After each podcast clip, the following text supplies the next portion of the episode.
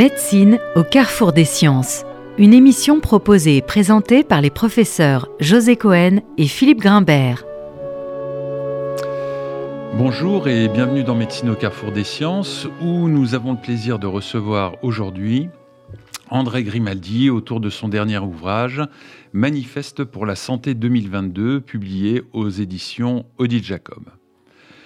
À l'automne 2019, Agnès Buzyn, alors ministre des Affaires sociales, annonçait une hausse de l'enveloppe budgétaire pour l'hôpital public de 2,1% pour 2020, alors que l'augmentation naturelle des charges en soins était estimée à l'époque à plus de 4%.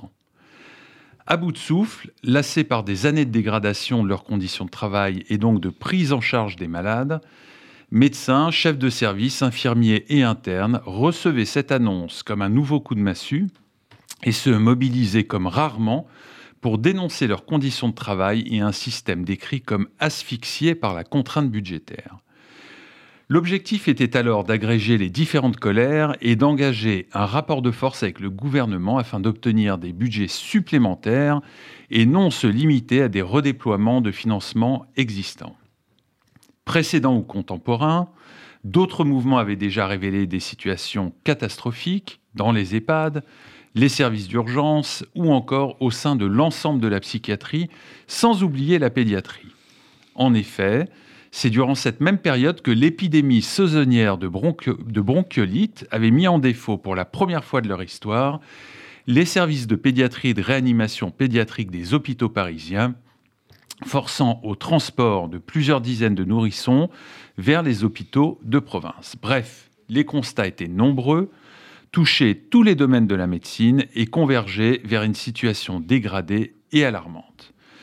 Ce n'est malheureusement ni l'écoute du gouvernement à l'époque, ni de nouvelles propositions qui sont venues éteindre le feu, mais la pandémie au Covid-19 qui a mis un véritable couvercle sur la marmite hospitalière. Il a fallu faire face, et comme vous le signalez dans votre ouvrage, des capacités de mobilisation exceptionnelles des équipes soignantes ont permis la prise en charge des patients dans un contexte où l'on ne connaissait pas grand-chose de ce nouveau virus. Mais cette pandémie a aussi littéralement exacerbé les dysfonctionnements de l'hôpital. Nous y reviendrons avec vous. André Grimaldi, bonjour. Bonjour. Merci d'avoir accepté notre invitation. Vous êtes euh, professeur émérite de diabétologie au CHU Pitié-Salpêtrière à Paris.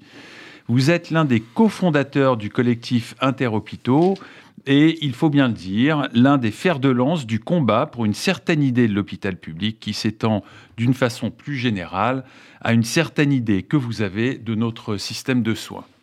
Alors, à titre personnel, pour votre activité militante, je vous connais principalement pour votre combat contre la généralisation de la tarification à l'acte, la fameuse T2A, mais j'aimerais, si vous en êtes d'accord, que nous commencions par une question plus personnelle afin que, nos auditeurs puissent mieux comprendre votre engagement. Est-ce cette réforme de la T2A qui vous a poussé à agir, à prendre la parole? Et si oui, qu'avez-vous vu en elle dès sa création? Ou bien y a-t-il eu d'autres moteurs? Euh, Pour comprendre ce qui m'a mobilisé, effectivement, c'est d'abord que je suis diabétologue c'est-à-dire spécialiste d'une maladie chronique. Euh, et euh, c'est développé à travers la T2A, mais plus généralement, c'est développé l'idée, grâce au progrès biotechnologique, que la médecine devenait industrielle. Donc, euh, fin du siècle dernier, livre de non-économiste Claude Le Pen, Les nouveaux habits d'Hippocrate, du médecin artisan au médecin ingénieur. Alors, si la médecine devient industrielle, le médecin devient ingénieur, l'hôpital devient une entreprise, et le directeur un manager. Et on a un modèle à l'époque qui est en gros euh, l'activité standardisée, typiquement la chirurgie ambulatoire. Ça devient le modèle, on ne parle que de ça. Et on dit, bah écoutez, euh, tout ça, euh, c'est pas très différent de ce qui se passe dans l'aéronautique, dans les entreprises en général. Et d'ailleurs, la comparaison permanente à l'époque, c'est avec l'aéronautique. Euh, un collègue, Guy Valencien, qui est un chirurgien ultra spécialisé, dit c'est pas différent de gérer un hôpital que de gérer une plateforme d'aéroport. Le conseiller santé de Nicolas Sarkozy me dit il n'y a pas de différence, pour moi, fondamentale, entre une entreprise d'aéronautique et un hôpital. Alors c'est en partie vrai dans ce qui est complètement programmé, standardisé. Une, euh, cataracte en ambulatoire, une opération du canal carpien, euh, une prothèse de hanche standard, simple. Mais dans la maladie chronique, c'est complètement aberrant. La maladie chronique, c'est complètement variable. selon l'âge, selon les comorbidités, selon le statut social, selon les représentations. C'est le malade qui se soigne lui-même. Et va-t-il observer ou pas son traitement? Donc on n'est pas du tout dans une logique industrielle standardisée. Alors je vois la tarification activité, mais c'est absurde pour le diabète. Donc peut-être juste un mot sur cette euh, fameuse T2A bah, pour que... La tarification d'activité, ça consiste à, dire l'hôpital désormais va, comme une entreprise, va vendre. Ce qu'écrit Jean de Carvazoué dans euh, son Que sais-je sur l'hôpital, c'est l'hôpital est une entreprise comme une autre. Le mot marketing choque, mais c'est bien de cela dont il s'agit. L'hôpital cherche à vendre. Et qu'est-ce qu'il vend? Ils vendent des séjours. Et alors, euh, l'idée générale est, eh ben, si c'est une entreprise comme une autre, la qualité, comment on l'obtient? Ben, Par la concurrence sur le marché. Mettons en concurrence les hôpitaux avec les cliniques. Et c'est comme ça qu'on crée une tarification d'activité, comme un, un, prix sur un marché administré, avec l'idée d'une convergence des tarifs entre clinique et hôpital. Et on se dit, l'hôpital sera obligé d'être géré comme une clinique. Mhm. Une concurrence totalement déloyale. Ah ben, déloyale, mais le paradoxe, c'est comme les tarifs étaient en moyenne plus élevés, c'est-à-dire que la sécurité sociale payait plus cher l'hôpital, l'hospitalisation privée, de type commercial, a porté plainte contre le gouvernement français à deux reprises à Bruxelles pour concurrence déloyale. La concurrence déloyale, en l'occurrence, elle est plutôt dans l'autre sens, où les cliniques, on ne peut pas leur reprocher. Elles choisissent leur activité. Elles, sont, elles doivent être rentables, autrement, elles mettent la clé sous la porte.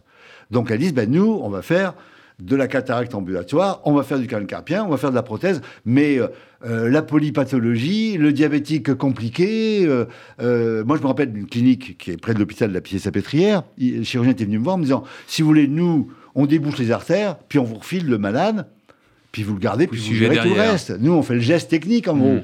Bon, euh, j'avais calculé d'ailleurs, je, parce qu'il y a des problèmes de où faire opérer les gens euh, actuellement. Et à la pitié salpêtrière, en orthopédie, on ne voulait pas s'occuper du pied diabétique. On s'occupait des rachis, on disait vos pieds avec infection, nous on n'en veut pas dans nos salles d'opération. Donc envoyé mes patients en clinique pour le geste. Et j'avais calculé que pour un petit geste opératoire, ils gagnaient beaucoup plus que nous. Euh, et j'avais même calculé que des malades qui avaient qu'on pouvait soigner médicalement, ça coûtait plus cher que si on faisait une amputation.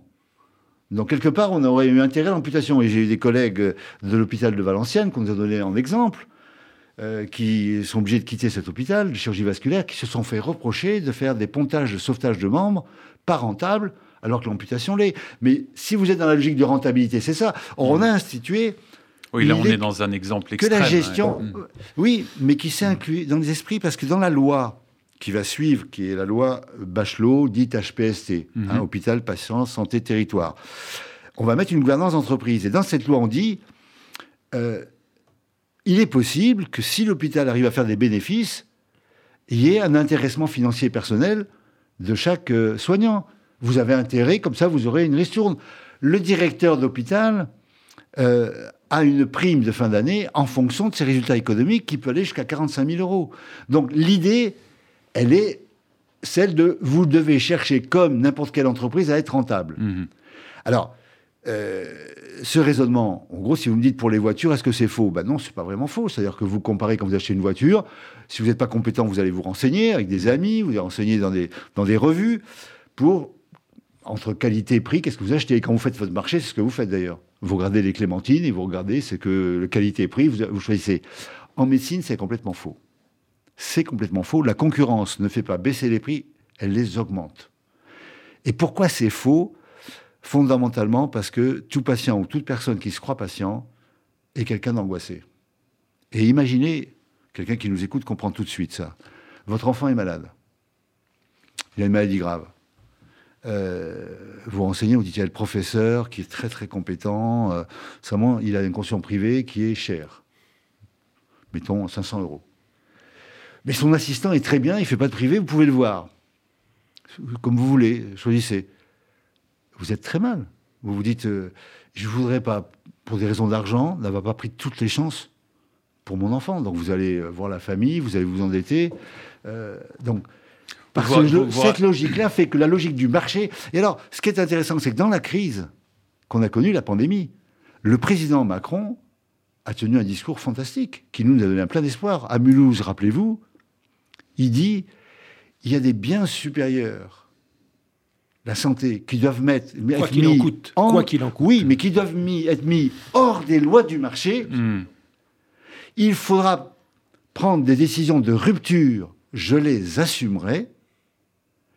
Nous devrons nous réinventer, moi le premier. Donc nous, on s'est dit à ce moment-là, ça y est, il a compris. y est, ouais. On fait le tournant. Il a compris. On vient de voir un moment où on a les hôpitaux qui sont qui doivent tenir dans la pre- première vague. hein. Plus question de tarification de l'activité. Comment on va payer les hôpitaux? Ben, On va prendre le budget qu'ils avaient, on va leur renouveler leur budget. Et d'ailleurs, ça a été renouvelé jusqu'en juillet. hein. Donc, on- on- tout d'un coup, on va changer le mode de financement. Il n'y a plus de concurrence avec le privé. Hein, y compris une partie du privé va être réquisitionnée et fonctionner comme un hôpital public. Il n'y a pas de compétition, y compris entre les soignants. On est tous solidaires. Et les gestionnaires se mettent pas dans une logique de il faut vendre, il faut être rentable. Ils se disent Ils s'effacent. ils s'effacent, ils se mettent au service des soignants. Les soignants sont au service des patients, les gestionnaires au service des soignants. Alors, dites, c'est une période exceptionnelle. Il n'y a, pas de dé- il y a pas de dépassement d'honoraires, il n'y a pas de tarification d'activité, mais il n'y a pas non plus de gaspillage, puisqu'on manque de tout. Hein Donc, on va pas. Alors, justement, c'est, même si votre livre n'est pas euh, centré là-dessus, quand même, il est euh, euh, construit aussi sur cet épisode de la pandémie au Covid-19. Ce que vous expliquez, c'est qu'il y a eu à la fois des choses absolument formidables, des investissements, des personnels soignants, etc., comme si quelque chose était réapparu d'une pratique ancienne. Et puis, ça a mis la lumière aussi sur des manques et des dysfonctionnements absolument terrifiants. Est-ce que vous pourriez revenir sur ces deux aspects-là qui ont été donc révélés par cette période récente Oui, je pense que c'est très intéressant. Et d'ailleurs, au fond, c'est assez triste qu'on n'en tire pas la leçon pour l'avenir. Parce que je pense que le problème fondamental, euh, c'est est-ce qu'on a connu une crise, point, aiguë, et euh, après, euh, c'est fini, ou est-ce qu'on change de période historique? Boris Cyrulnik, je ne sais pas si vous l'avez entendu, dit non, ce n'était pas une crise, c'est une catastrophe. Il va falloir tout changer. Donc, Mm. si on accumule les crises, alors on ne peut pas mettre la crise sanitaire plus l'Ukraine tout dans le même sac, mais néanmoins, la, la crise de l'Ukraine, elle pose des problèmes d'énergie, elle pose, on sait que la crise écologique euh, arrivera. Toutes ces crises vont entraîner des migrations de population, vont entraîner, au fond, vont percuter les systèmes de santé. Donc, on devrait vraiment tirer des leçons. Alors, ce que vous dites, il y a quand même une force. La force qu'on a vue, c'est un, qu'on avait la sécurité sociale, et, deux, qu'on a eu une mobilisation des soignants, une compétence des soignants exceptionnelle, alors qu'on manquait de tout. Et ça a mobilisé non seulement les soignants, parce qu'ils y retrouvaient les valeurs fondamentales pour lesquelles ils avaient choisi ce métier, au fond, mais surtout, ça a mobilisé l'ensemble de la population, plus dans les polémiques politiques, mais il y avait une unité de la nation sur des valeurs qui dépassaient chacun d'entre nous, y compris les soignants. Donc il y avait même chez les soignants une sorte de fou rire. Quand je dis les soignants, il faut dire aussi ce qu'on a appelé les travailleurs de première ligne, qui sont des travailleuses, on va dire, Mm. hein, pour l'essentiel, qui ont permis au pays de vivre. Et c'était un moment absolument exceptionnel. Rappelez-vous, les politiques étaient euh, en retrait. Oui, les politiques, et puis même au sein des hôpitaux, euh, la- Ouais. les, les aspects de gestion, euh, Étaient complètement Au euh, service du soin. Exactement. Bon. Et donc, tout d'un coup, c'était les valeurs d'une société qui faisait qu'on faisait société. Hmm.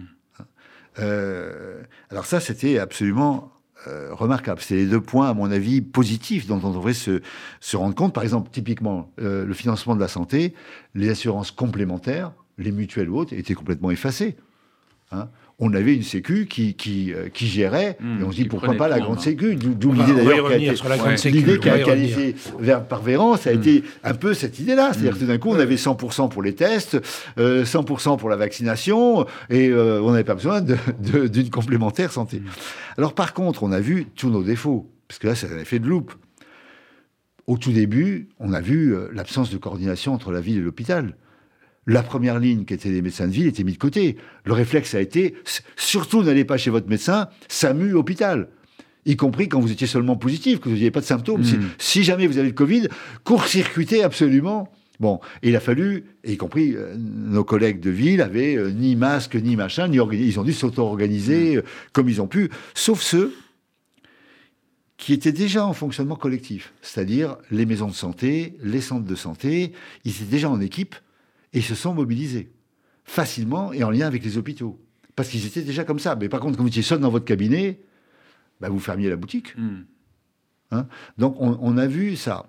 Euh, on a vu que les urgences, tout d'un coup, devenaient de vraies urgences. Les amis d'urgence qui sont complètement débordés parce que plein de gens ne trouvant pas de médecin en ville vont aux urgences, donc 21 millions de passages. Tout d'un coup, quand vous aviez un bobo, vous n'alliez plus aux urgences. Vous aviez que les vraies urgences. Mmh. Donc on s'est dit, on a vu la défaillance. Alors, nous, on a vu aussi les structures qui étaient très utiles et les structures qui n'étaient pas. On a dit les mutuelles tout à l'heure étaient mis de côté. Le médecin seul dans son cabinet ne pouvait pas agir. Mais à l'hôpital, nos structures intermédiaires, nos piles de gestion, là, pôles et autres, étaient mis de côté. C'était les équipes de soins et, l'hôpital qui fonctionnait. Euh, et puis les décisions au niveau de la séance publique. Mais toutes les, strates de réunion, etc., euh, inutiles. On a vu les inégalités sociales. Alors, comme dans toute épidémie infectieuse, c'est une triple épidémie qu'on a vécue. C'est-à-dire une épidémie infectieuse, une épidémie qui, pour les formes graves, touchait les personnes obèses, diabétiques, ayant des maladies cardiovasculaires, qui ont un gradient social. Mm. Hein.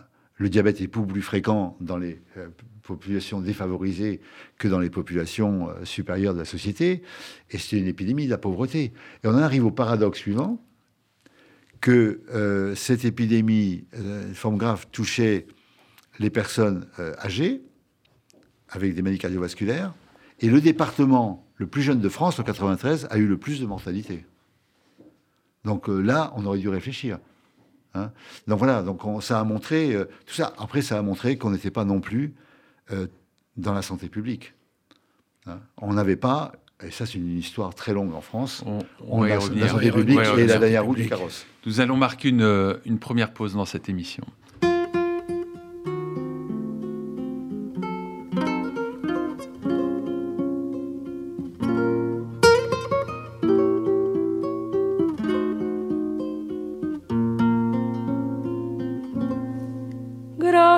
a la vida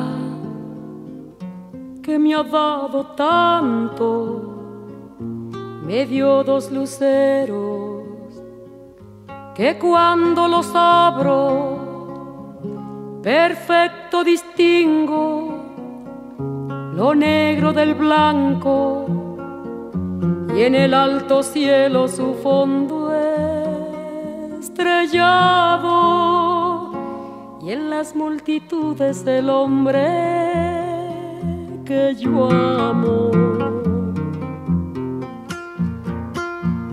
Gracias a la vida que me ha dado tanto, me ha dado el oído que en todo su ancho graba noche y días, grillos y canarios martillos, turbinas, ladridos, chubascos y la voz tan tierna de mi bien amado.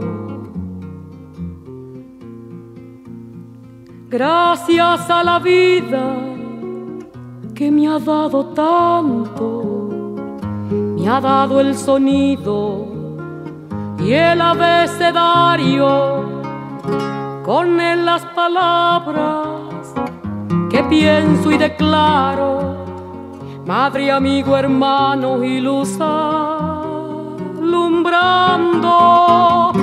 la ruta del alma del que estoy amando.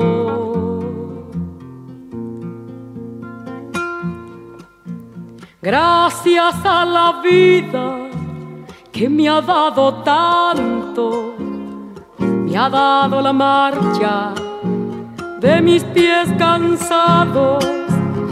Con ellos anduve ciudades y charcos, playas y desiertos, montañas y llanos, y la casa tuya, tu calle y tu patio.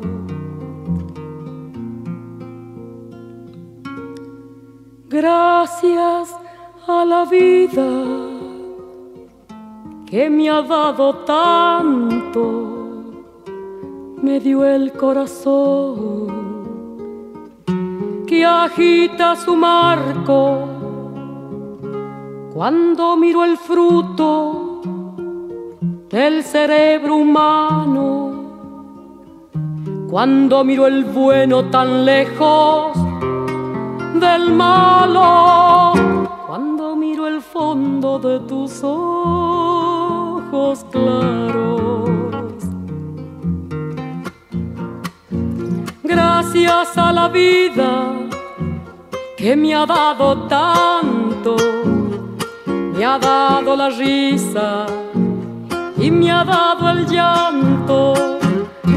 Así yo distingo dicha de quebranto, los dos materiales que forman mi canto y el canto de ustedes que es el mismo canto y el canto de todos que es mi propio canto.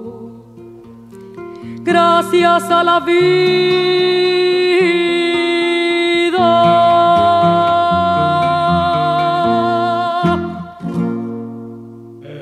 Sommes dans la deuxième partie de l'émission avec euh, André Guimaldi sur, euh, autour de son dernier livre paru aux éditions Odile Jacob, Manifeste pour la santé 2022. Alors, André Guimaldi, vous ne cessez de le rappeler, l'hôpital public souffre au moins de, deux mots, un manque de moyens d'une part, et une organisation à la fois locale et territoriale de plus en plus inadaptée aux aspirations des soignants, à la qualité des soins. Mais revenons, si vous le voulez bien, d'abord sur les moyens. Les dépenses de santé, ces fameux ONDAM, cet objectif national des dépenses de santé, qui est devenu aujourd'hui moins un objectif qu'un bilan régulé, créé par Alain Juppé en 1996 et qui, selon vous, doivent revenir un objectif et non un budget contraint et fixé par Bercy. Vous rappelez dans votre livre, André Grimaldi, que les dépenses de santé augmentent structurellement d'environ 4 à 5% en raison des progrès médicaux, du vieillissement de la population, de l'épidémie des maladies chroniques ou aiguës, du vieillissement, bien sûr, et de l'évolution des revenus des professionnels et, bien sûr, de l'accroissement des coûts de gestion, alors que le budget de la santé lui-même n'augmente en moyenne que de 2,4% et celui de la psychiatrie encore moins. Vous ne cessez de réclamer, et vous n'êtes pas le seul, que cet objectif soit défini chaque année par un organisme indépendant du gouvernement, comprenant des experts de santé publique. Comment voyez-vous ce processus et comment expliquez-vous qu'aujourd'hui nous ne soyons toujours pas capables de mettre en place une organisation de ce type-là? Euh, Oui, effectivement, en 1996, euh, Alain Juppé euh, fait voter l'idée que le Parlement, chaque année, votera le budget de la santé. Mais c'est un objectif, comme son nom l'indique. ONDAM, c'est Objectif national des dépenses d'assurance maladie. Ce qui fait qu'au début, c'est un objectif qu'on cherche à atteindre, mais on le dépasse régulièrement. Alors, on a une logique inflationniste aussi, parce que euh, on est dans cette logique euh, euh, entre guillemets du commerce de la médecine, c'est-à-dire du cherche à vendre, que ce soit en ville avec le paiement à l'acte qu'on introduit à l'hôpital avec tarification à l'activité, et tout le monde cherche à augmenter l'activité. Alors évidemment, il y a un cercle vicieux qui s'est mis en place depuis très longtemps. vous augmentez vos consultations pour, en ville pour pouvoir maintenir votre revenu, donc le gouvernement et la sécurité sociale cherche à baisser les tarifs des consultations. C'est 25 euros actuellement la consultation. Donc réaction, consultation courte, 15 minutes, parce que 25 euros, vous ne pouvez pas prendre une heure. Mais qui dit consultation courte, dit ordonnance assez longue parce qu'il faut le mal, vient bien pour quelque chose. Donc on est cercle vicieux. Demain, une tarification d'activité. On nous a dit pendant des années, faut augmenter l'activité, faut augmenter l'activité. Comment vous faites? Eh ben, quand il y a une hospitalisation, vous en faites deux. Ce que vous pouvez faire en consultation, faites-le donc en hôpital de jour. Et pour faire l'hôpital de jour, il y a des règles. On voulait vous faire de l'imagerie, il faut faire des consultations. Alors vous en rajoutez. Ce que l'hôpital a fait d'ailleurs. Ben, ce que l'hôpital a fait. Donc, donc on arrive avec 20 à 30 dans toutes les études, enquêtes faites, d'actes et, de prescriptions inutiles, injustifiées, injustifiées. Donc on a une logique folle qui est multiplier l'activité, multiplier les actes, faites revenir les patients pour renouveler l'ordonnance, et puis euh, en même temps on vous baisse les tarifs au maximum, ce qui fait que d'ailleurs dans les soins courants, la Sécurité sociale ne rembourse plus que 50%. Il faut une assurance euh, privée complémentaire pour pouvoir... Euh, alors on est entré dans ce cycle fou. Alors, il y a eu la crise de 2008, financière puis économique. Et là, décision du gouvernement, il faut transformer l'objectif, ce que vous disiez, en budget contraint, en budget qu'on ne peut pas dépasser. Alors, dans cet euh, financement, le, budget de, la santé, il y a le côté budget ville et budget hôpital. Comment on fait pour, entre guillemets, le terme c'est réguler, mais ça veut dire limiter en bon français. Hein. Comment on fait pour la ville. Ça, c'est plus compliqué, parce que pour des raisons historiques, en France, on a les syndicats de la médecine libérale qui négocient avec la sécurité sociale. Le premier conventionnement, c'est-à-dire euh, accord contractuel entre la sécurité sociale et les médecins libéraux, il date des années 70. Hum. Euh, donc là, Alain Juppé s'y était essayé en 97. Il avait dit, si vous dépassez votre budget, on vous baisse les tarifs des consultations. Grève immédiate, manifestation. 97 élections, euh, ils perdent la majorité parlementaire. Euh, ils se disent plus jamais ça. Mais à l'hôpital, c'est beaucoup plus facile. Il n'est pas géré par la sécurité sociale, il est géré par l'État. L'État, lui, dit bah, j'ai un moyen simple. En début d'exercice, je mets plusieurs centaines de millions dites en réserve prudentielle, comme dans les banques. En moyenne, 400 millions sont mis chaque année en réserve prudentielle. Et jusqu'en 2019, ils ne seront jamais rendus à l'hôpital. Et puis, bah c'est simple, on va faire une équation volume-prix. Quand vous augmentez l'activité, on vous baisse les tarifs de remboursement de la sécurité sociale. Autrement dit, euh, votre appendicite sera payé euh, moins en, 2000 qu'en 99 ou en 2001. Bon. Alors, on met ça euh, en route avec ce, en gros, cette politique du rabot tarifaire. Alors, le, comme vous disiez, l'Assemblée vote chaque année une augmentation, en moyenne, ça a été de 2,3%, alors que euh, l'augmentation des charges et, des besoins est estimée par le gouvernement entre 4 et 4,5%. Donc on met les hôpitaux en déficit. Que fait un directeur quand il est en déficit? Un, il regarde ce qu'on peut supprimer. S'il y a des gaspillages, on les supprime. Ça, on fait ça au début. Puis après, il dit bah, il faut rogner l'investissement. l'investissement, l'avenir, bah, on verra plus tard. Euh, et puis à la fin, il n'a qu'une solution. C'est-à-dire, faut augmenter l'activité sans augmenter le personnel. Le personnel, c'est 60% des de dépenses. La masse salariale. La masse salariale. Donc, augmenter euh, l'activité sans augmenter les soignants. Alors, en, en, 15 ans, on a réussi à augmenter de 15% l'activité, baisser l'investissement de 40%, ne pas augmenter le personnel, et puis euh, tout lit qui n'est pas occupé, c'est un coût. Donc on ferme les lits. Donc en 15 ans, on a fermé 70 000 lits. Vous rappelez d'ailleurs à ce sujet que le salaire euh, aujourd'hui du personnel paramédical en France est inférieur à celui de la moyenne européenne? Ah oui, très inférieur. Alors euh, là, on a, alors on, a, on a un système qui est incroyable, parce qu'avec cette logique-là, ce que j'explique, on est rentré à l'hôpital à la fois dans la pénurie et dans le gaspillage, dans l'inutile. Il y a les deux. Et ça, ça caractérise notre système de santé. Les infirmières, comme vous le dites très bien, vous vous rappelez, dans le classement de euh, l'OCDE sur le salaire par rapport au salaire moyen du pays, on était en 28e position sur 32 pays. Après le Ségur, on est passé à la 16e position, on a progressé, enfin, on n'est pas encore à la moyenne de l'OCDE. Mmh. Par contre, en frais de gestion, on est deuxième, on est derrière les USA. Parce qu'en frais de gestion, on cumule pour le même soin, on a une originalité qui, n'est que française. Hein. Il n'y a aucun pays au monde qui est comme ça. Pour le même soin, il y a deux gestions il y a la gestion sécu, et ça fait 6,9 euh, milliards. Puis il y a la section des complémentaires, 7 milliards 6, plus que la sécu. Elle rembourse que 13% des soins, mais il y a 7 milliards 6 de frais de gestion.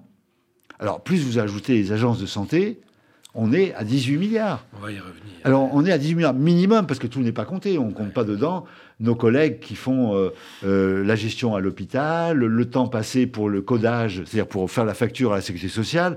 Bon, mais on a des coûts de gestion incroyables parce qu'on a un système mixte. Alors, ce système mixte, il faut voir, c'est-à-dire que si on compare dans les systèmes internationaux, il y avait le plus privé possible le système américain, avec les assurances privées, qui jouent un rôle essentiel.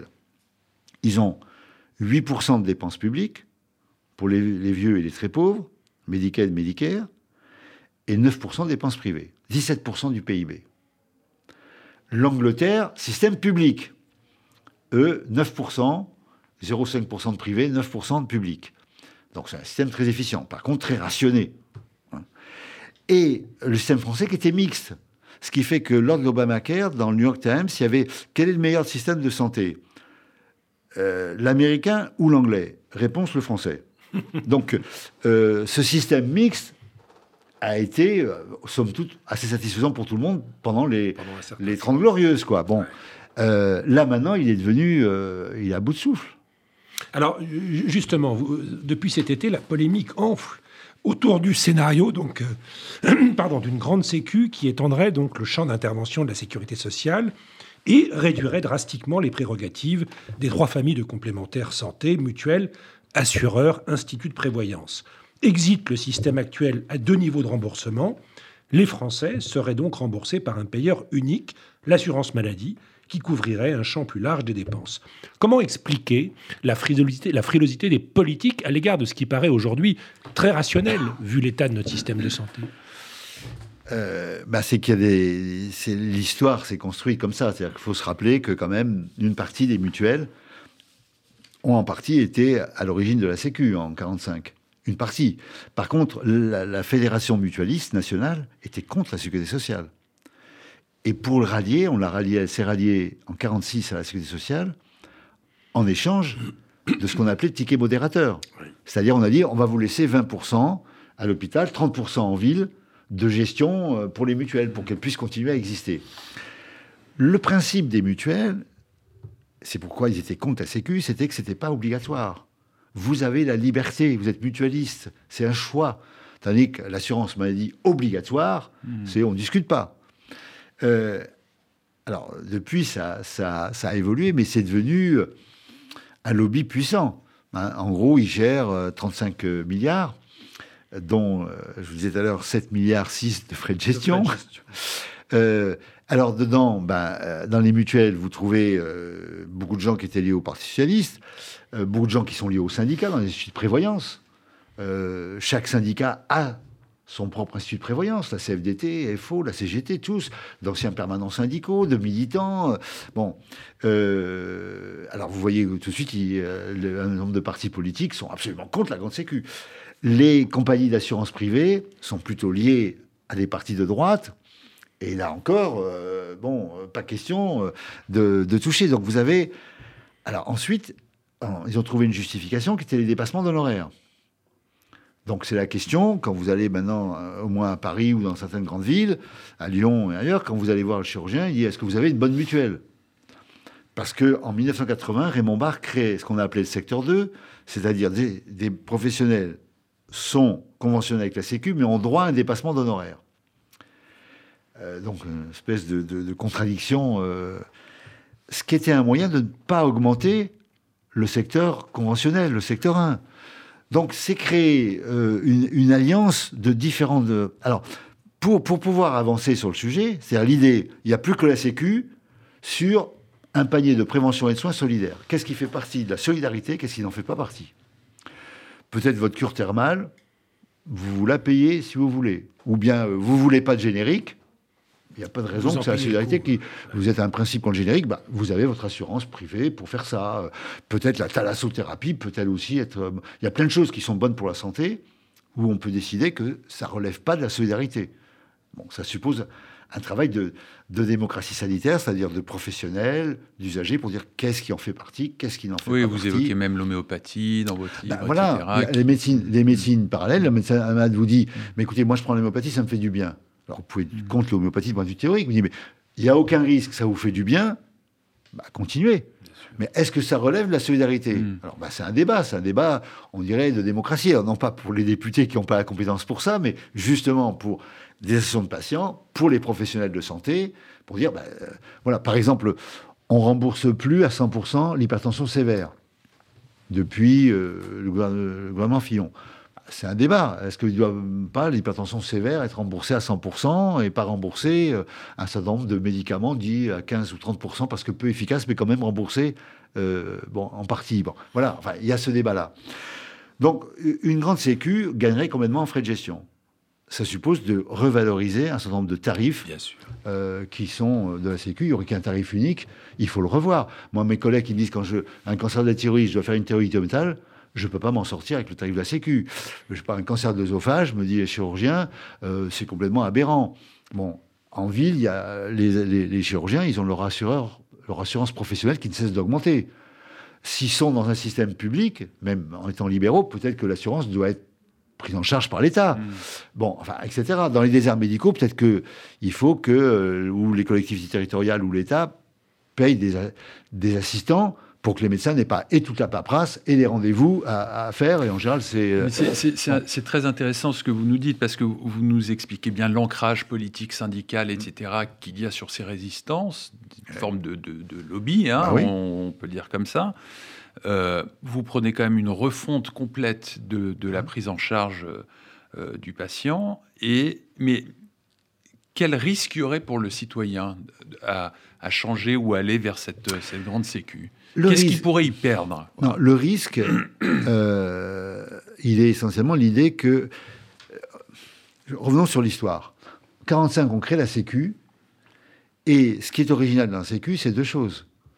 C'est on dit, elle aura des recettes dédiées, sanctuarisées, sur lesquelles l'État ne peut pas mettre la main. Donc tout d'un coup, c'est une conception, c'est un bien supérieur, comme dit le président Macron à Mulhouse, et donc, il n'appartient pas à l'État. C'est ce que notre communauté nationale décide de consacrer à ce bien supérieur. Et qui va le gérer à l'époque? Ben, Les usagers, c'est-à-dire les organisations syndicales. En 45, c'est pas si faux, le patronat, les, partenaires sociaux, comme on dit, c'est pas si faux parce qu'à l'époque, c'est essentiellement des indemnités journalières. Quand l'ouvrier est malade, il perd son salaire. C'est pas la grève cardiaque, c'est pas la dialyse rénale qui mmh. n'existe pas. Donc on dit, bah, c'est un peu comme euh, le chômage, les accidents de travail, c'est géré par les partenaires sociaux, avec des recettes dédiées qui sont les cotisations. Mais tout ça a évolué.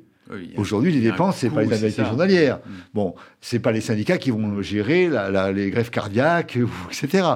Donc, si on reste dans l'esprit de 45, un, il faut que les recettes soient sanctuarisées. Or, la, majorité parlementaire a, voté que c'était fini la loi de 94 de Simone Veil a été abrogée, qui disait que quand l'État dispense de cotisation telle ou telle entreprise pour des raisons d'emploi en général, il était obligé de rembourser la sécurité sociale. C'est fini. Donc il y a une fusion des recettes de la sociale avec celles de l'État. Et Piketty, de gauche, oui, ça, transgresse, dit qu'il faut fusionner la CSG, qui est dédiée à la sécurité sociale, mmh. avec l'impôt. Si c'est ça, c'est fini. C'est, euh, on rentre dans le système anglais. Donc la, perte, la peur, c'est de rentrer dans le système anglais, c'est-à-dire un système étatique rationné. En gros, les Français, ils n'ont pas envie d'aller en Angleterre. Alors, vous avez soulevé tout à l'heure la question des inégalités territoriales, qui est un point absolument central. En 2010, ont été créées, vous le rappelez, ces fameuses ARS, ces agences régionales de santé, censées assurer un, un pilotage unifié des politiques régionales, donc un noble objectif dans l'intention. Mais ces ARS sont finalement, euh, au bout de 12 ans d'exercice, relativement impuissantes à endiguer euh, la progression d'une part des déserts médicaux et d'autre part aussi des déserts financiers en raison euh, du manque de médecins en secteur 1 dans certaines régions. Pourquoi cet échec, André Guimaldi, et comment y remédier? Alors, je suis d'accord avec vous. Je pense que la création des agences régionales de santé était le, côté positif de, de, la loi Bachelot. Autant la gestion de l'hôpital était catastrophique, c'était en gros, on importe la gouvernance d'entreprise euh, sur l'hôpital. L'idée de régionaliser était euh, une bonne idée, et même avec des délégations départementales pour être plus près du terrain ou de l'intercommunalité, hein, où là il y a une, cohérence parce que les régions sont de grandes régions.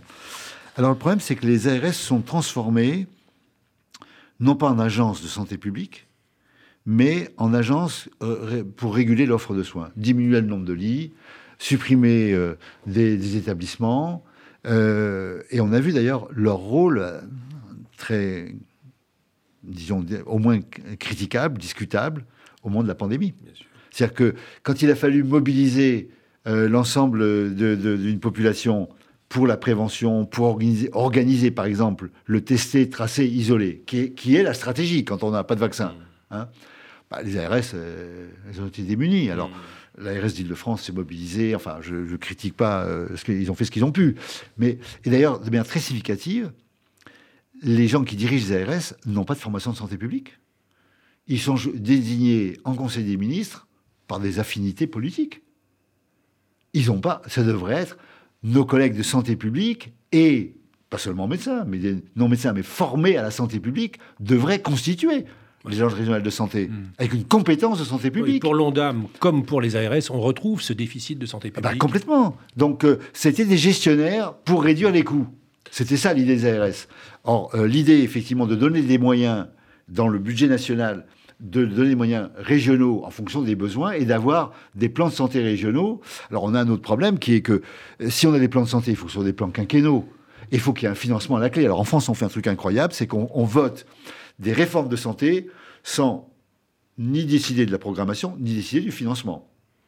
Que ce soit la loi Touraine, que ce soit celle de Buzyn, on peut toujours faire des catalogues de souhaits si on ne dit pas comment on les finance. Et alors, on vote chaque année de manière dissociée le financement, ce qui est absurde. Il faudrait un plan quinquennal qu'on finance et puis on ajuste chaque année. Nous allons marquer une seconde pause musicale.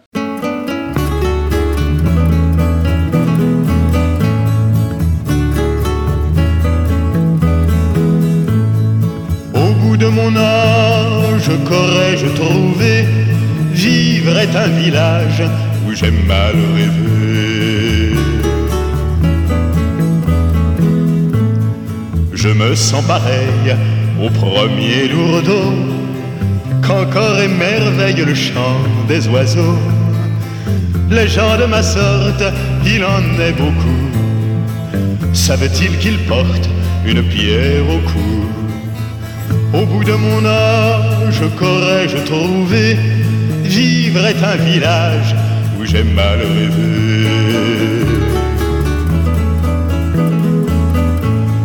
Pour eux, les miroirs, c'est le plus souvent, sans même s'y voir qu'ils passent devant. Ils n'ont pas le sens de ce qu'est leur vie. C'est une innocence que je leur envie. Au bout de mon âge, qu'aurais-je trouvé? Vivre est un village où j'ai mal rêvé. tant pour le plaisir que la poésie. Je croyais choisir et j'étais choisi. Je me croyais libre sur un fil d'acier. Quand tout équilibre vient du balancier. Au bout de mon âge, qu'aurais-je trouvé? Vivre est un village où j'ai mal rêvé. Il m'a fallu naître et mourir s'ensuit. J'étais fait pour n'être que ce que je suis. Une saison d'homme entre deux marées. Quelque chose comme un champ égaré. Au bout de mon âge, qu'aurais-je trouvé? Vivre est un village où j'ai mal rêvé. Nous sommes dans cette troisième et, dernière partie euh, de l'émission en compagnie euh, d'André Grimaldi. Euh, alors, revenons également sur l'un des peut-être des points les plus visibles, les plus criants de ces différents dysfonctionnements, qui concerne la situation des urgences, qui demeure aujourd'hui utilisée par de très nombreux patients comme un substitut du médecin de ville.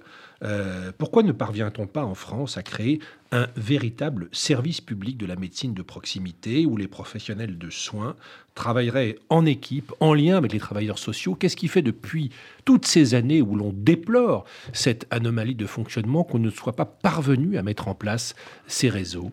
Alors, la crise des urgences, évidemment, elle est, elle est majeure parce qu'elle est au carrefour de deux dysfonctionnements l'hôpital et la ville. Hein. Euh, dysfonctionnement pour l'hôpital, ce que je vous dis, la fermeture des lits, un problème majeur des gens qui travaillent aux urgences, c'est qu'il faut trouver un lit quand le malade doit être hospitalisé. Il y a 30% des gens qui arrivent aux urgences qui doivent être hospitalisés. Et comme on a fermé les lits, et comme on avec cette logique de tarification d'activité, il faut que tous les lits soient occupés. Comment vous faites quand vous faites des urgences? Il faut des lits vides pour pouvoir faire des urgences. Moi, je me rappelle d'une période à Paris, d'un patient grand brûlé, on n'a pas trouvé de place, il est parti en Belgique. Bon, vous vous rappelez les bronchiolites, euh, au début dont on a parlé, des, nourrissons qui sont partis à 200 km de Paris en, ambulance SMUR avec un des parents, euh, pendant que l'autre se débrouillait pour garder les autres petits. Bon, avec à chaque fois une infirmière qui doit accompagner, puis au retour aussi, donc, donc un dysfonctionnement euh, majeur parce que on a, décidé qu'il fallait réduire les lits. Enfin, au nom du tournant ambulatoire, on met les gens à la porte en quelque sorte, ou sur des brancards. Hein. Donc les gens ont passé des heures sur les brancards, voire des jours. Hein. À pitié, il y a eu un malade qui a été, on a dilaté les coronaires alors qu'il était sur le brancard hein, et qu'il est retourné sur son brancard après ou bien euh, vous avez un problème de, je sais pas, de fracture, euh, ben on va vous mettre, on n'a pas de place, mais on a une place en maladie infectieuse, on va vous mettre en plaie infectieuse et puis vous vous débrouillerez après pour retrouver le service qui convient. Et puis en ville, ce que vous dites, alors depuis 2005, il n'y a plus d'obligation de garde. Ce qui est compréhensible de cette manière, parce que si vous êtes seul dans votre cabinet, vous ne pouvez pas organiser des urgences. Pour organiser des urgences, faut être au moins trois. Hmm. Il faut deux médecins et une infirmière pour faire un peu comme à l'hôpital, trier la, femme enceinte, il faut l'avoir tout de suite, la, dame de 80 ans, il faut l'avoir tout de suite, et puis là, lui, il va attendre, il va attendre une heure parce qu'il est moins grave. Bon, et puis euh, il faut donc deux médecins euh, euh, pour pouvoir se répartir et une infirmière. Donc il faut travailler en équipe. Et la médecine moderne, elle se fait en équipe. Or, on a hérité, nous, très longtemps, d'une vieille médecine libérale, qui était le colloque singulier. Jusqu'en dans les années 2000, travailler en équipe, c'était suspect de compérage c'est-à-dire d'entente secrète entre professionnels au détriment du patient. Hmm. C'était euh, quasiment interdit.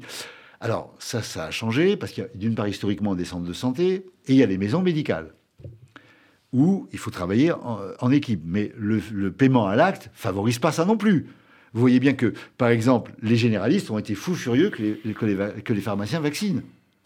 Ben oui, parce que quand vous vaccinez, si c'est payé à l'acte, chaque vaccin fait rapidement 25 euros, donc faut pas que les, collègues. Et, je comprends le généraliste qui dit Mais écoute, moi, c'est le seul endroit où je peux en, 5 minutes gagner 25 euros. Ça me permet de, ensuite de voir un malade plus long, le garder une demi-heure. Autrement, euh, alors que c'est absurde, on a vu dans la crise, un des points positifs, c'est que les pharmaciens ont retrouvé un rôle de professionnel de santé et pas de commerçant. Euh, euh, donc, alors ça, ça met en route, mais comme vous dites, très lentement. Alors, pour plein de raisons, parce qu'il y a cette vieille culture de la médecine libérale, parce que les syndicats de médecins libéraux sont accrochés au paiement à l'acte, figurez-vous quand même qu'on a payé les vaccinations en ville à un moment donné à la vaccination. Ce qui fait que des médecins avaient fermé leur cabinet parce qu'ils gagnaient en une après-midi 3000 euros en allant vacciner. Mmh. Bon, il a changé. Le summum de ce que j'ai vu de l'aberration, c'est Nicolas Revel, était à l'époque directeur de la, Caisse nationale d'assurance maladie, avant de devenir le directeur de cabinet du Premier ministre, de Castex, de Jean Castex. Il envoie une lettre au syndicat de médecine libérale.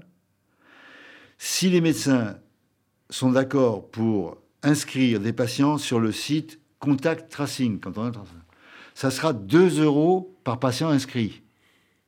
S'ils remplissent un peu plus de données, 4 euros. Non, vous vous rendez compte, on est l'aberration. On dit qu'il y a une mission de santé publique, elle, est, financée, mais vous financez une mission, vous ne financez pas l'acte, 2 euros pour entrer un malade. Donc, on avance, mais il n'y a que 15% encore de, des médecines en ville qui travaillent en équipe, qui peuvent assurer une permanence des soins, qui peuvent être en lien avec l'hôpital. Hein, il faut que, quand ils assurent une permanence des soins, il y ait derrière un hôpital pour dire, bah, il faut qu'il à l'hôpital, et puis lui, il n'attend pas, il a été vu, on, a fait un diagnostic, on a besoin d'examen. Bon, tout ça nécessite donc une coordination et on est loin, loin on de est ça. Très loin. Alors, vous, vous énoncez, euh, on a commencé à en voir quelques-unes, mais plusieurs propositions. Euh, mais dans le temps qui nous reste, malheureusement, euh, qui, est, qui est limité, j'aimerais que, que, vous reveniez sur cette notion de démocratie sanitaire que vous évoquez dans votre livre. Alors, que s'est-il perdu de la place des usagers dans notre système de santé Et quelle forme pourrait prendre cette démocratie sanitaire dont vous parlez? Grand, grand, sujet, mais euh, en gros, euh, qui tombe pile poil dans l'élection présidentielle. C'est-à-dire qu'on s'aperçoit qu'on a, euh, on l'a vu dans la crise, mais on l'a en général, un déficit de démocratie. Alors, notre système, notre État, en partie bureaucratique, fonctionne mal, tout le monde critique, etc. On a vu les ARS. Il y a des gens qui disent donc qu'il faut moins de démocratie pour plus d'efficacité. Et moi, je pense l'inverse. Une dictature éclairée, en quelque Voilà, sorte. exa- exactement. Ben, regardez la Chine, hein, ils ont beaucoup moins de morts, euh, ça fonctionne, on ne discute pas. Bon, tandis qu'en France, euh, bon, euh, donc il y a un appel à plus d'autorité. Et puis, moi, je pense l'inverse, c'est qu'il faut qu'on se soigne par plus de démocratie. Alors, ça suppose de l'organiser, parce qu'il ne faut pas que la démocratie soit contradictoire avec l'efficacité. Euh, alors, on l'a vu pendant la crise, on pourrait en parler pendant longtemps. Je pense qu'on a eu un déficit démocratique et du coup un déficit d'efficacité dans, toutes les périodes avant le confinement. Euh, là, on a un problème, c'est que on va escamoter le débat sur la santé. Puis on est parti pour cinq ans. La grande sécu, il y a eu un moment donné, ça a été sorti par Véran, et puis hop, on recule. Aucun débat. Donc, on a vu un peu un débat intéressant qui était au moment de l'écologie, la Convention citoyenne. Bon, on a besoin, dans un pays qui est très politisé comme la France est quand même cultivé, d'avoir des débats pour des choix. Est-ce qu'on doit dépenser plus ou moins pour la santé? Est-ce qu'on doit dépenser mieux ou pas? Est-ce qu'on peut en débattre? Alors, évidemment, vous me direz, mais tout le monde n'est pas compétent sur le sujet. Oui, mais il y a des associations de patients, il y a des conférences nationales de santé, des conférences régionales de santé, il y a les organisations professionnelles, il y a les sociétés savantes. C'est ça qui fait un corps qui permet à ce qu'on n'ait pas des députés qui lèvent la main sans connaître le sujet. Bon, on a besoin donc, à chaque fois, avec un grand défaut français, Mais vous, qui est aussi la recherche du consensus. mais vous voyez quoi comme rôle, justement, dans, dans, dans une sorte de, de convention Je ne sais pas Bah, quel nom lui par donner, exemple, mais mais... par exemple, euh, il y a eu euh, une proposition d'un d'un référendum d'initiative partagée sur l'hôpital. Ce qui veut dire avec au moins 180 députés. Il y a eu plus de 180 députés de tout horizon qui ont appelé à ce référendum d'initiative partagée, qui existe dans la Constitution. Le Conseil constitutionnel l'a retoqué, donc ça n'a pas lieu. Donc on ne peut pas avoir un moment où on peut discuter. Alors comment on peut discuter? C'est que sur un certain de sujets, il y a forcément deux ou trois positions. Il faut qu'elles soient élaborées avec des professionnels, avec des experts, avantages et inconvénients de telles solutions. Ce qu'on discutait tout à l'heure, vous me disiez, euh, qu'est-ce que les gens ont à perdre d'une grande sécu? Bah, Si c'est l'étatisation, ils vont dire, moi, j'ai pas envie du système anglais, qui est, lui, à 100%. Bon, c'est pas cette grande sécu-là que je veux. Il peut y avoir une autre version qui est, on délègue aux institutions privées la gestion de l'assurance obligatoire. C'est le système suisse. Est-ce qu'on veut du système suisse? Donc, vous aurez ce débat-là, et il faut qu'il y ait à chaque fois qu'il y ait au moins deux positions, et puis ensuite, bah, le pays tranche. Alors, il peut trancher par euh, les députés euh, qui tranchent, ou il peut trancher par un référendum, ça c'est à discuter, mais qu'on ait des périodes de débat. hein. Alors, il y a le modèle suisse des référendums permanents, c'est peut-être pas une culture française, mais nous, on n'a rien. On a tout d'un coup, on a fait confiance à une personne, parce qu'elle parle bien, parce que sur l'Ukraine, on est d'accord avec elle. Et moyennant quoi, moi, j'ai, lors de la dernière élection présidentielle, au deuxième tour, avec des collègues, des infirmières, on a appelé à voter Macron contre Marine Le Pen. Mais moi, je n'avais pas voté euh, le budget de la santé à 2,1% en anglais. Oui, alors, Donc, et il y a un paradoxe, c'est que quand on regarde les sondages aujourd'hui, la question de la santé est une priorité qui vient, je crois, Oui. juste après le pouvoir Voilà. d'achat. Donc c'est une. Donc- préoccupation donc, c'est majeure. un sujet majeur, mais dont on n'a pas les formes de discussion. Pour donner un exemple de démocratie en période de crise, lors du, avant du troisième confinement, le Conseil scientifique, avec Jean-François Delfrécy, euh, donne un avis en disant il, y a quatre possibilités. Moi, j'avais dit à Jean-François Delfrécy, surtout, ne donnez pas une seule possibilité. En gros, comme dans les tribunaux israéliens, s'il y a euh, une seule possibilité, on ne retient pas, s'il y a une solution. On veut qu'il y ait plusieurs possibilités, avantages et inconvénients. Euh, on a mis ça de côté. Le président a choisi la position 1 sans expliquer qu'il y avait d'autres positions. Personne n'a débattu, y compris l'opposition devrait se mouiller. Hein le Conseil scientifique a dit nous, on la position 2, la position 3. Ben, il aurait fallu que le. Alors, ce qui fait qu'ensuite, on dit il y a 66 millions de procureurs en France. Hein? Donc on a inversé, euh, rappelez-vous, euh, il y avait avant que va dire le président, que va dire le président, avec les supputations des... Et puis ensuite des émissions spéciales pour commenter ce qu'a dit le président. Alors qu'on on aurait dû avoir, que dit le conseil scientifique, discussion avant, et puis l'exécutif tranche. L'exécutif tranche. Hein, qu'on ait un système à la fois démocratique et efficace. André Grimaldi, merci infiniment d'être venu nous rendre visite. Aujourd'hui, la technique, euh, Louise Denis. À très bientôt. Bonne fin de journée.